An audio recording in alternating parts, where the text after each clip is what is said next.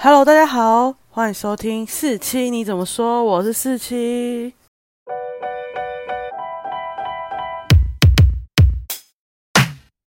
最近啊，因为电视台在首播《寄生上游》，所以我终于把这部奥斯卡最佳影片认认真真的看了一遍。那一如往常的，我还是要为这个电影下一个注解。那我这次下的注解是荒唐但现实。首先，我就觉得普社长家也太衰了吧？他到底做错了什么事，需要经历这种灾难？当然，也不是说普社长跟普太太。他们有多么清高纯洁，或是他们完全无错，但是他们的那些小恶，是不是不应该承受后面那些恐怖的事情？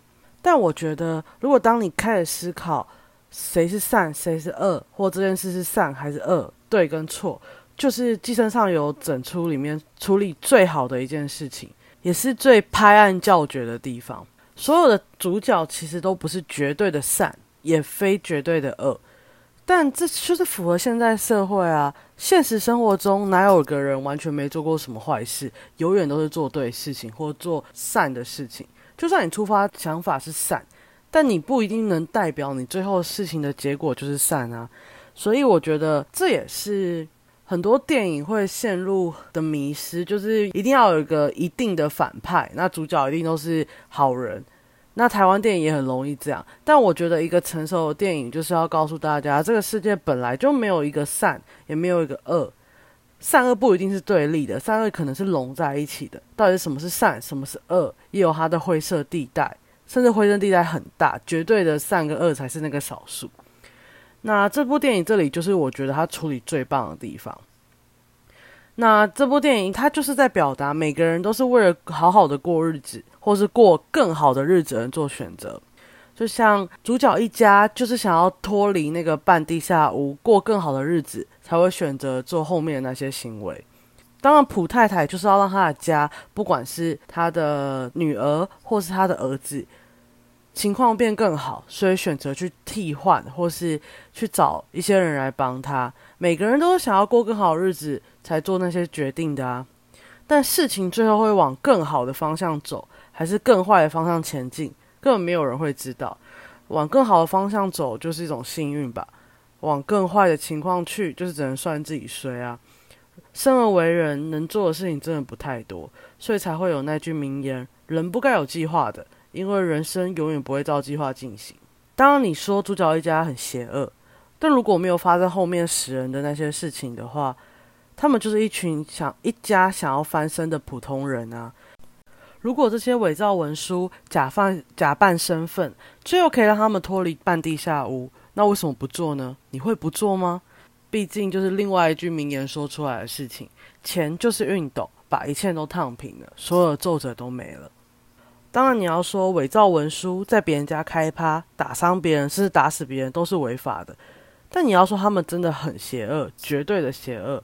可是你又可以在电影里面看到他们无时无刻表现出懊悔、担忧，甚至无所适从，代表他们知道那不对。那这是完全的邪恶吗？也很难说吧。那你又说普社长一家也没有好到哪里去吧？可是我真的很想问，他们到底做错了什么？抱怨金司机身上有味道就值得被杀害吗？还是说有钱就应该被制裁？这种仇富的想法我真的不太懂。当然，富者。很可能是因为某些原因致富，但你就因为他们富，你就他们就值得被杀死了，就活该吗？我觉得这种想法不太对吧。而且我觉得他们不管在待遇、福利上，他普家都没有亏待主角们，所以我其实对普家觉得他们很不值啊。当然，我还是很想谴责普社长那些嫌弃的口吻，什么地下铁的人都有一种味道啊，怎样？你住在那个家就没有你的味道吗？例如钱的味道没有？我开玩笑的。那又有人可能会想说，管家夫妇有什么错？还是还有什么对的地方吗？但我其实觉得这对夫妇也蛮无辜的啦。虽然他的三餐是女管家用自己的薪水买来的，但寄居在别人家，而且你没有经过主人同意，就是侵入住宅罪啊！你就是值得被告啊！而且我觉得主角家最后导致女管家的身亡，不管他是为了自己着想，我知道他们可能不是故意想要让女管家身亡，但是他们为了自己的着想在绑人，或是没有把她送去医院，其实就导致最后那个大悲剧的主要原因呢，就是因为看到女管家过世了，她的丈夫才会像疯了一样冲出去，才会让整件事变得一发不可收拾。但你把人家心爱的妻子杀死，谁不疯呢？对吧？然后最后我想要讨论一句普太太在剧中讲过的话，她说：“我现在不太相信人了，要透过认识的人介绍比较好，这叫做信任锁链。”不知道大家有没有看过一个 YouTuber 叫老高，他里面有讲一集就是讲信任，然后我觉得他那整个影片通篇都跟。这出电影，还有他讲的这句话还蛮吻合的。他在里面说，社会中就是靠信任建构而成的，社会的一切一切都源自于信任，不管是买卖、薪水、交友、结婚，其实都是你要相信卖给你的那个人才会有买卖的行为，雇主想要相信你的能力，他才会给你怎样的薪水。交友，你不相信他怎么可能成为朋友？你不相信你的老公怎么可能愿意跟他结婚呢？对吧？普太太因为敏赫老师相信了机遇，又因为基于假扮的凯文老师信任了基廷，然后又因为基廷成为了杰西卡老师而信任基者，最后因为金斯基相信了中属，这完全就是一个信任锁链呢。其实这也是有钱人的世界，好像就是这样。但他们不会相信外面突然进来的人，你会得不到所有信任。他们更相信的是朋友介绍的，或是有一定身份地位的人介绍的，他们才认为有保证。总的来说，我觉得《寄生上游》真的是一部故事非常优秀的电影。当然，它在画面上对比两家的惨况，还有音效，就是如果在打架的时候，它配一些很放松的音效，这种处理都很厉害。但我觉得它的。剧情用悬疑喜剧的方式带出韩国社会贫富不均、学历至上、阶级复制、贫穷歧视等问题，我觉得非常厉害。里面就很明显的告诉你，他们想要翻身，但基本上以他们的状况根本翻不了身，甚至他们想要翻身的时候，一个淹水就可以让他们继续打入深渊里面。